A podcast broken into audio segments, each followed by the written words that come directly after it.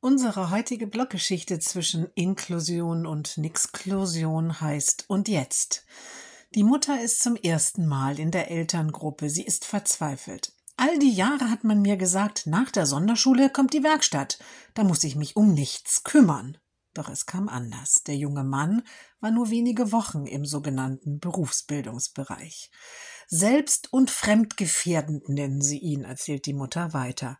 Ihm gefällt es dort nicht, der lange Tag, die langweilige Arbeit, und er weiß ganz genau, wie er dem entkommt. Er steckt dann Gabeln in die Steckdose, fummelt mit Feuerzeugen oder isst Seife.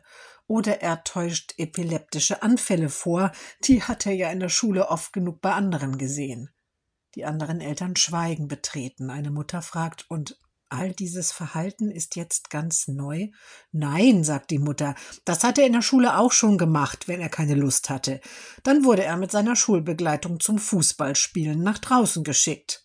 Und jetzt? fragt ein Vater.